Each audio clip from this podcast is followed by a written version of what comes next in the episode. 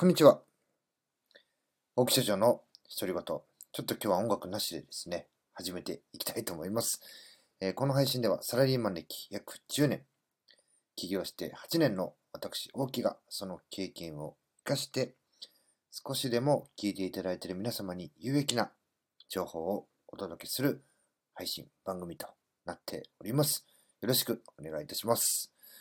さあ、ちょっとね、思いつきで話したいなと思ったんで、今ね、えー、この、なんていうんですか、シンプルレコーダーを立ち上げております。そう、あの、Mac で撮ってんですよ。今日はね、えー、ちょっと前に今ツイッターをしたんですけども、まあ、本質を見抜く意識、それとこれは別だ定義、え、小さな視点から大きな視点っていうね、ちょっと3つのポイントをパパッと書いて、え、本当にそうなんですが、あ小さなことを大きく見せられると惑わされることがある。そしてそれにはまるとえー、ちょっとね、誤字と辻が広いんですが、時間とお金を消費すると。えいうちょっとツイートをさせていただいたんですけども、まあ、今日ですね、まあ、一件クレームがありました。で、えー、まあ、クレームにね、大小もないので、まあ、いけなかったことはいけないというふうに素直に認めて、えー、謝罪をするっていうのはね、これは普通のことなんですけども、おいおいおいおい、ちょっと待てよ、それとこれとは話が別だよってね、えー、はっきり言って、まあ、お客様にですね、ちょっと、そんなことまで、えー、申し訳ないけど要求してこないで、うちはやらないよという話をね、えー、したことがありましたんで、で、これってね、あの、クレーム対応っていうのは、よく起業したりとかね、えー、すると、必ずまあ、サラリーマンでもつきものなんですけども、まあ、例えばね、1本のボールペン、まあ、100円のボールペンとしましょう。それをね、え、落として、え、壊してしまいましたと。いった場合にですねで、それを見たお客さんっていうのはね、これ、ね、大半のえー、大半のお客さん、これは私の経験ですよ。私の経験で、えー、もうね、ほぼ99%のお客さんが、えー、1万円だぞどうしてくれんだ？これ大変な、大問題ですよっていうふうに、大騒ぎをしてきます。ね、小さな問題、小さな視点だったものが、突如ね、大きな視点に変わることがあります。そしてね、それを、例えば現場をの状況を知らない管理職、そしてね、え現場のパートアルバイトの子たちも、えそこまでね、重大だというようなことを思っていなければ、え特にね、え勤務が終わった後に連絡つくなんてこともないので、まあね、自由時間ですから、え僕らはね、拘束するあれもないので、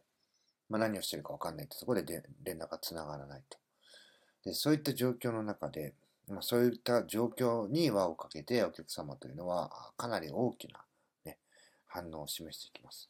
でもちろんね、それを落として壊してしまったということに対してはいけないことですので、まあ、以後ね、大切に扱うように注意しますと。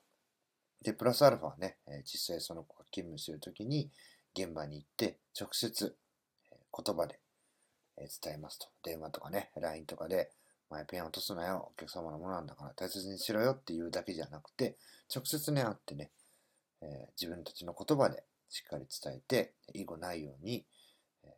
一つの対策として取らさせていただきますと。まあ、ここでね、話は終わりなんですが、やっぱしね、えー、状況を知らないっていうふうに思ってる相手方っていうのは、そこにね、輪をかけて、え今日実際に、えーまあ、こういう程度のクレームに対して言われたことというのは、さらにね、1ヶ月間無償で、その子の研修の指導に当たってくださいと。ちょっと待てと。ペンを1本落として、以後落とさないように気をつける。大切に使いを認識してくださいねと。そうやって伝えて、もうそれ以上の対策って、もうあとは本人の資質の部分になってしまうので、ね、ペンで何か書いてるときにガムテープでくぐりつけるとかね、そんな対策もできないわけですから、それに対してね、1ヶ月、えー、無償で、えー、巡回して、その子にね、えー、ペンをね、落とさないようにしてくださいっていうね、指導をね、追加してくださいとかね、まあ、そういうようなことをね、ちょっと平気で おお土産としてね、言ってくる。でそれはね、申し訳ないけど、じゃあやりませんよと。まあ、こういうことがね、あの普通にあるんですよ。なので、まあ、例えば現場を状況を知らない自分とかがバーンとね、大変ですよ、大問題ですよと、これね、本当にあります。で、話を聞いて、分かりました。で、一つだけね、質問します。本当にそうなんですねってね、質問して、えー、怪しい時はね、大体ね、話が止まります。ん？っていう感じでね、空白が空くんですけれども、まあ分かりましたと。じゃあ、あの、すべてに対してね、本当にそうなのかって疑うわけにもいかないんで、こっちもこっちでちゃんと事実確認をします。このね、えー、事実確認。で、えー、本質を見抜くというより知るという努力ですね。本当にそうだったのかっていうね。あとは、えー、そのお釣りが来た時に、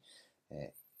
まあ、これ、あの、コールセンターのクレーム対応もそうなんですけども、当初の話は何だったっけなっていうね、ちょっと自分の頭の中で原点に帰ることって非常に大事でして、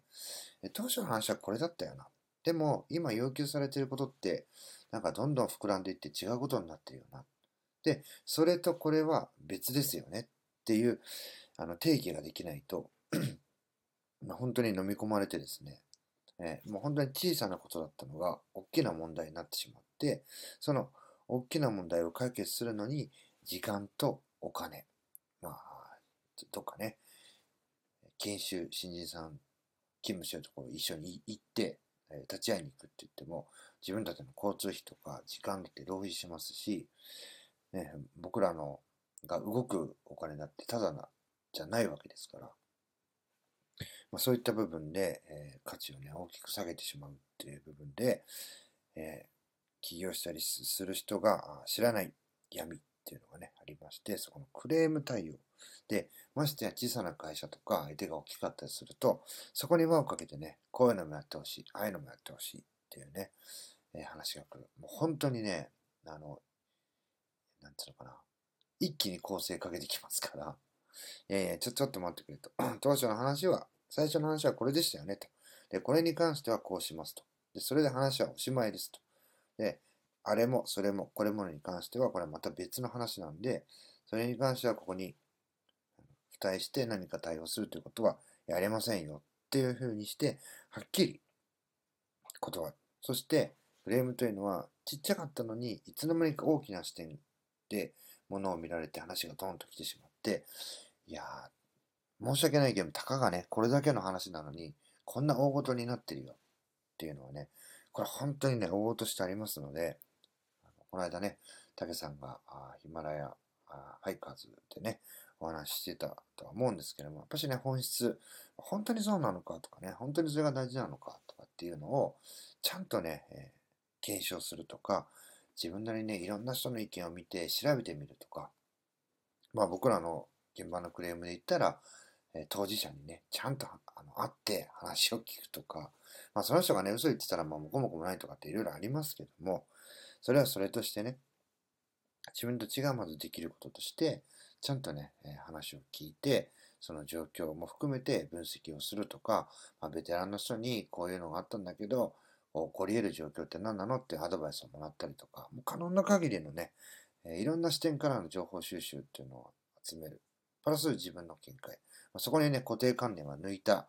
素直な自分の思いですね。それを踏まえた上で、えー、見えないものを見る、見ようとする努力をして、可能な限りね、見える化していくっていう、そこで、え、そのクレームに対して、えどうなのかっていうちゃんとしたね、え答えを、え導き出して、相手にちゃんと伝えるっていうところが、本当にね、大事になってくるので、これね、ほんと僕なり、僕が今日体験したことで、僕なりの話し方、伝え方でうまく伝わらないかもしれませんが、